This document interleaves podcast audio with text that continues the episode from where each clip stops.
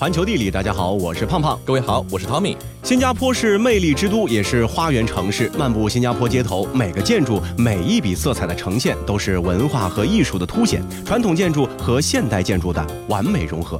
行走小百科。新加坡国土面积七百十四点三平方公里，这里地势起伏和缓，为赤道雨林气候。用以衡量联合国各成员国经济社会发展水平的人类发展指数高达零点八九九，在二零一八年排名全球第十一位。来自不同民族的人们来到这里，将新加坡打造成了融合现代与传统、实用和美感的花园城市设计之都。在这包容开放的多元文化深层，蕴含的是新加坡人民独有的生活智慧。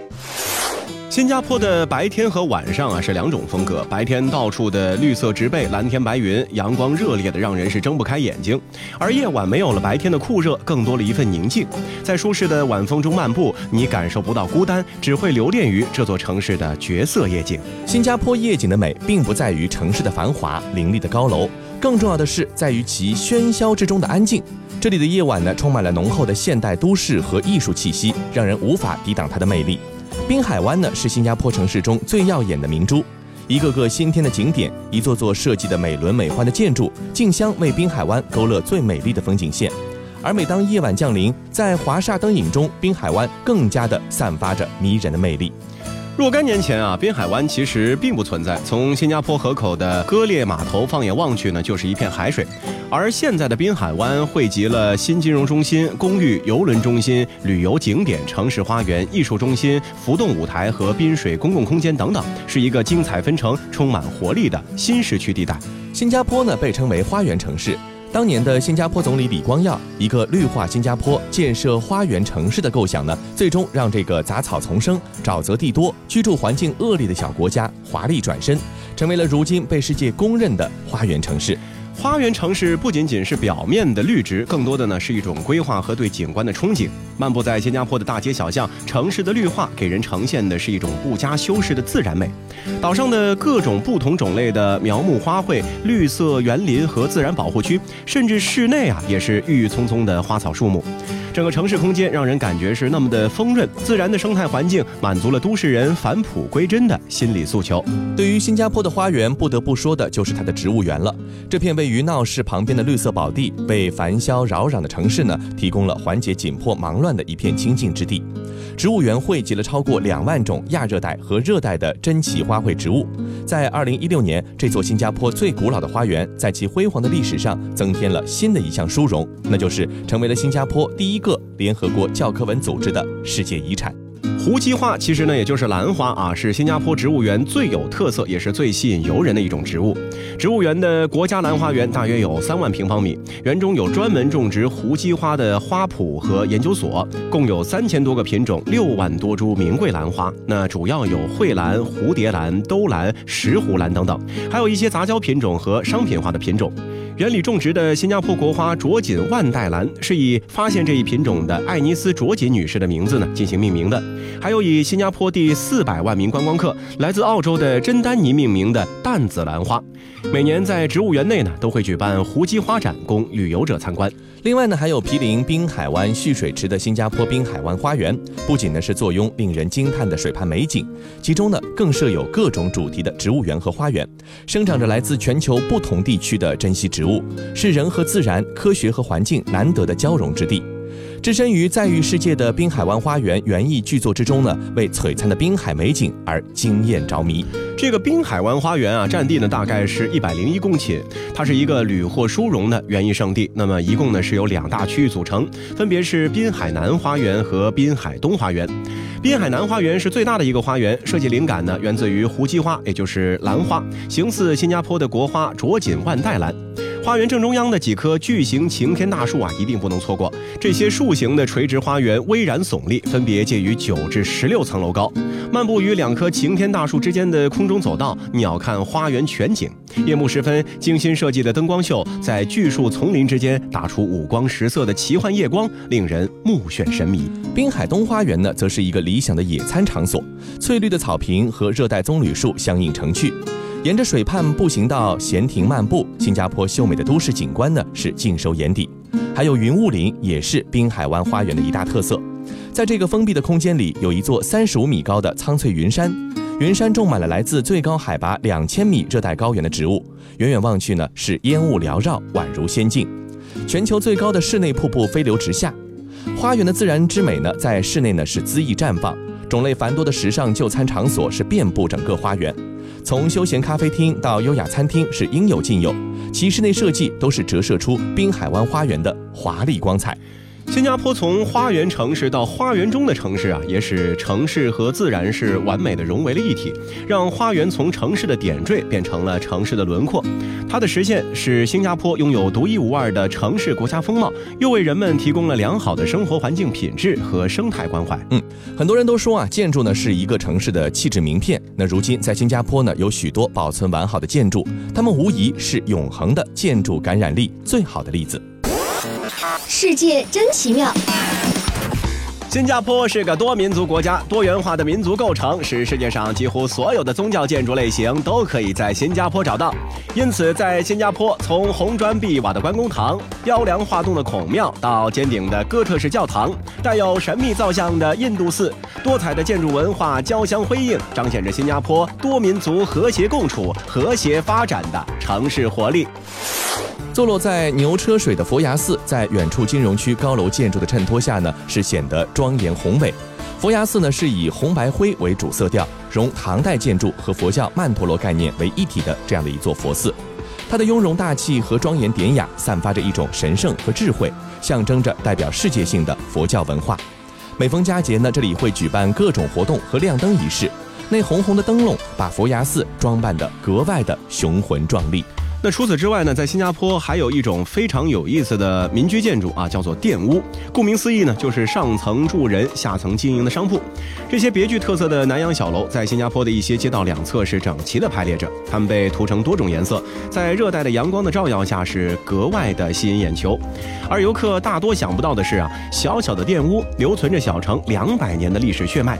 一代又一代的华人前往新加坡，从最初的简单的两层小楼，到西洋风设计以及有中国风味的浮雕和装饰，到后来这些店屋内有的成为了风味十足的宾馆，有的呢则成为了创业团队产生创新灵感的工作地点，有的开启了各式餐厅，但有的还是保持着最朴实的模样。甘榜格南的苏丹回教堂呢，是新加坡回教社群聚集的一个地方。它拥有宏伟的金色穹顶以及宽敞的祈祷堂，是新加坡最壮观的宗教建筑之一。那也是新加坡回教信徒们的一个集中点。这座新加坡最大也最壮观的宗教建筑物的主祈祷堂，可以容纳多达五千名教徒同时进行礼拜。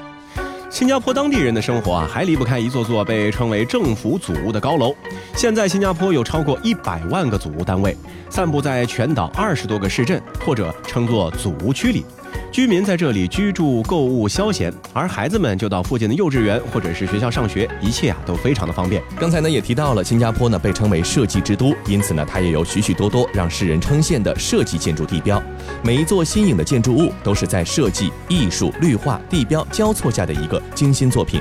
也难怪常去新加坡的旅人们总是说啊，每一次去新加坡都会有新的收获。地铁是新加坡很普及的公共交通工具，每天搭乘地铁的人次达到了二百五十万。而那些独特风格的地铁站，让乘客在使用公交之余，也能够接触到艺术，并且有审美的愉悦。还有位于新加坡的南洋理工大学的学习中心，也是一个非常著名的校园建筑。嗯，那为了适应新加坡常年的高温啊，南洋理工大学学习中心采用开放的、可渗透的中庭自然通风。最大限度的使空气环绕着塔楼的教室流通，确保学生呢尽量感到凉爽。在信息时代，校园中最重要的是社交空间，在这里呢，学生们能够聚会或者是无意中进行一些碰面，并且在这里互相学习。学习中心呢是一个人工混凝土塔楼的结合体，塔楼呢环绕在中部的中庭周围，把每一个人都聚集到这个地方来。那每年的八月九号呢，是新加坡的国庆日啊。在临近国庆的日子里面，新加坡几乎所有的住宅大楼，甚至是汽车，都会插上国旗，处处呢是洋溢着喜迎国庆的节日气氛。而在国庆日当天，新加坡全国人民会欢聚在市中心的滨海湾周围，因为这里将会举办激动人心的国庆庆典，划龙舟、鸣礼炮、跳伞、战机表演、阅兵、歌舞和焰火表演，用声势浩大、壮观的游行、集体舞蹈和大型烟火表演。来庆祝这一日子。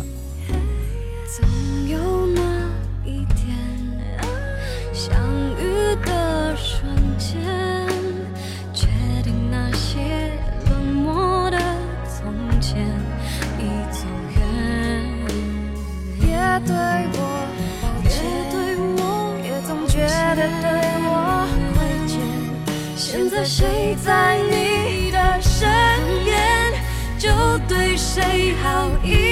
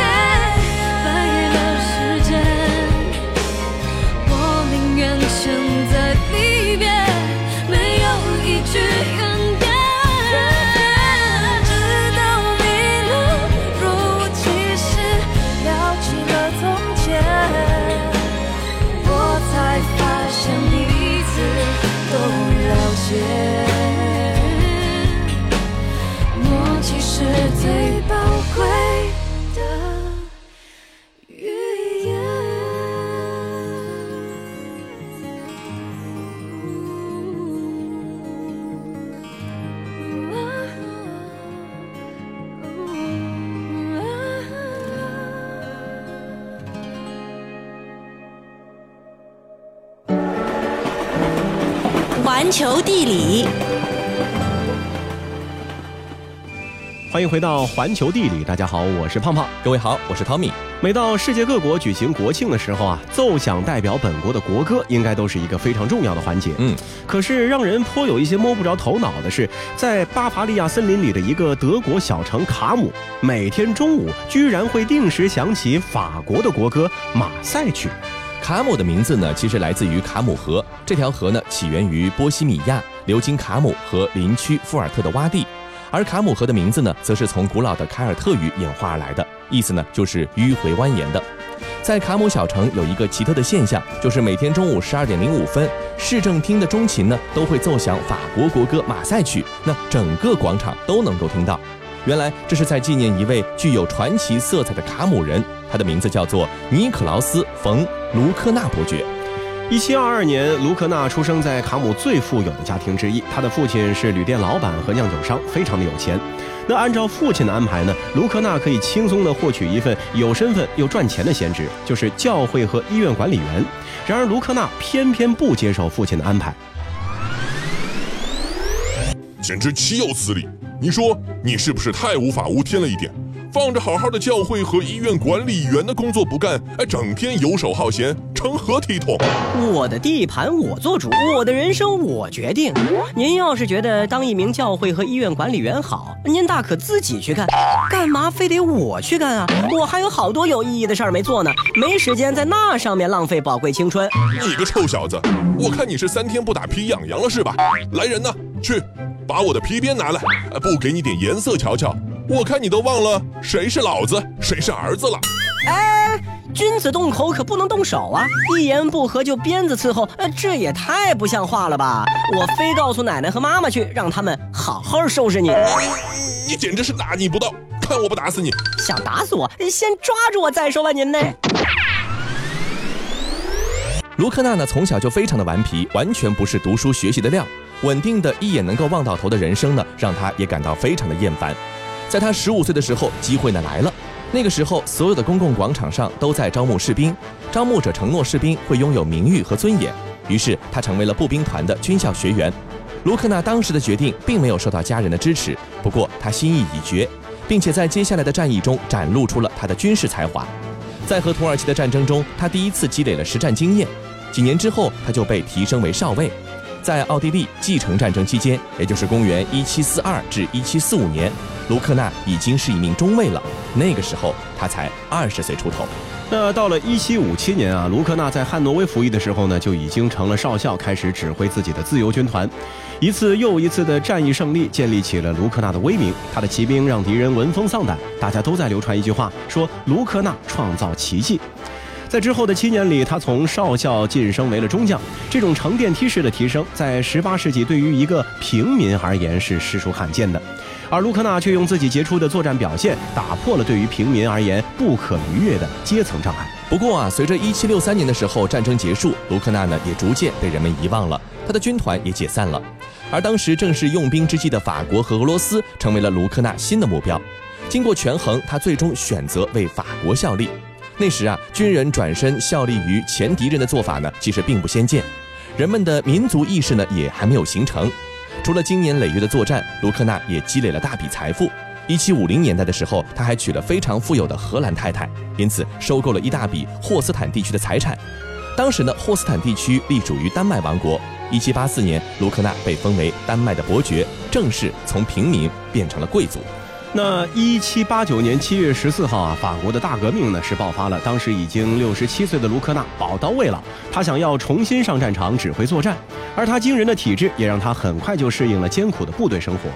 一七九一年四月一号，他再次获得了指挥权，新任莱茵军队总司令，并搬到了斯特拉斯堡。一七九一年十二月二十八号，卢克纳达到了其职业生涯的巅峰，被正式任命为法国元帅。元帅万岁！向元帅致敬，向元帅学习。元帅最帅！啊，好，好，好，嗯，掌声可以再热烈一些吗？哈哈哈哈！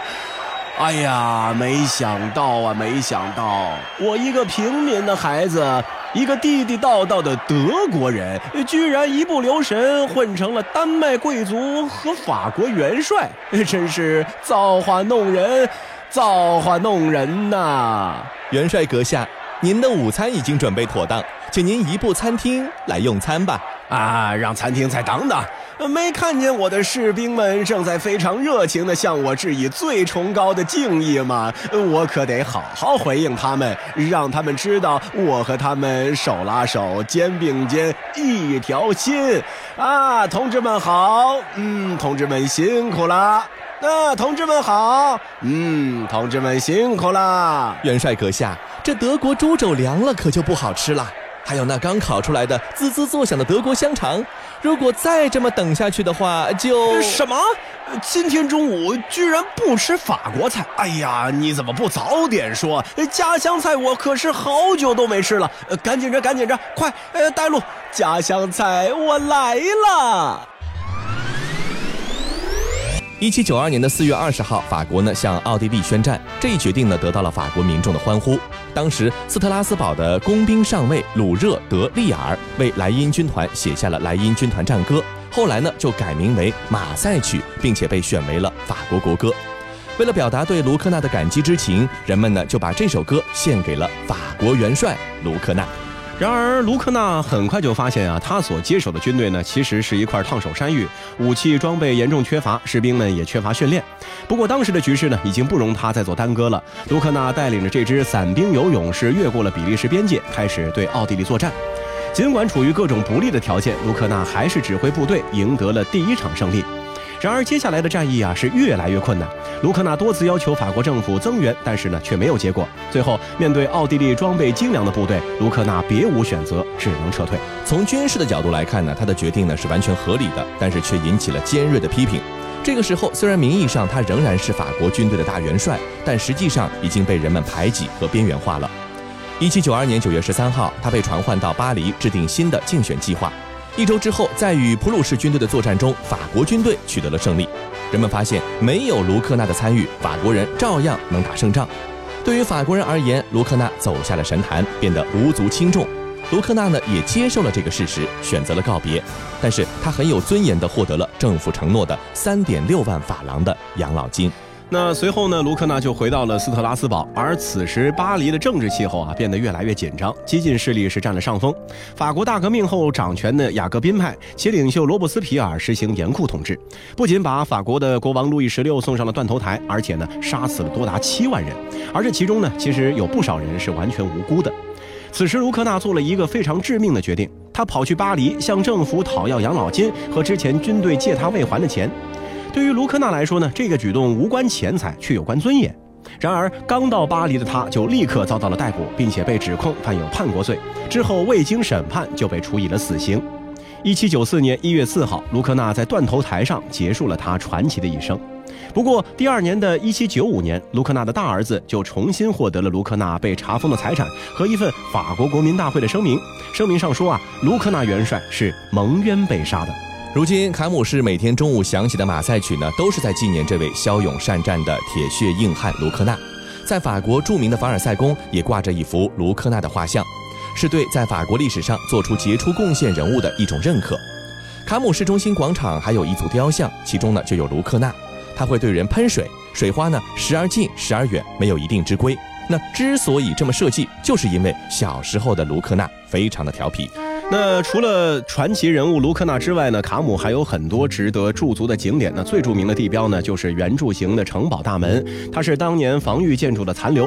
因为以前大门旁边曾经是一个酿啤酒厂，所以后来呢就被叫做啤酒门。城里的小店啊是颇有吸引力，专卖店优雅别致，还有世代经营的家族生意是逛街的好去处。在卡姆的老城转悠呢，会遇到不少歇脚的咖啡馆和餐馆，或者可以选择在卡姆呢多住上几天。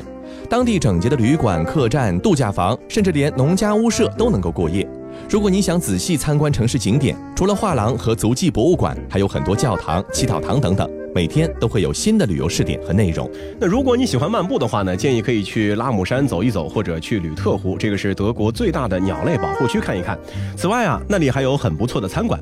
那由于卡姆呢是处于周边各个景区的一个交接处，骑车四通八达，一路上啊都有自行车的停歇站，所以说骑自行车闲逛也是一个不错的选择。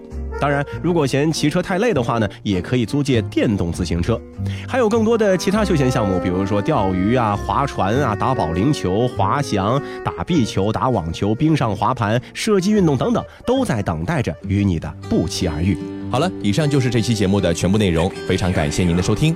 如果你喜欢我们的节目，也欢迎您订阅我们节目的专辑。这期节目就是这些，我们下期再见。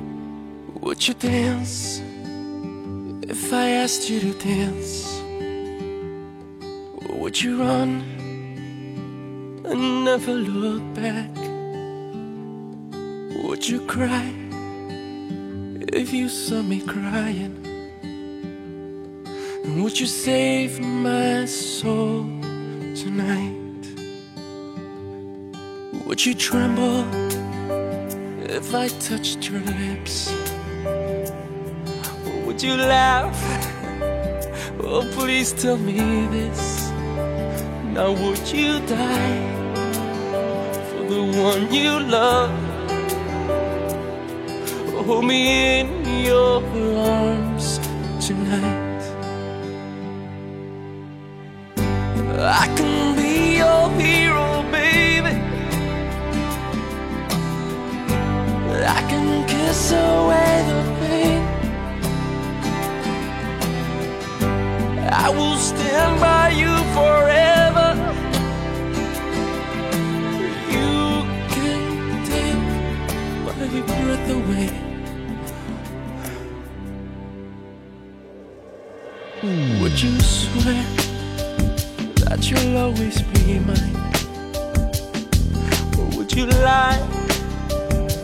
Would you run and hide? Am I in too deep? Have I lost my mind? I don't care, you're here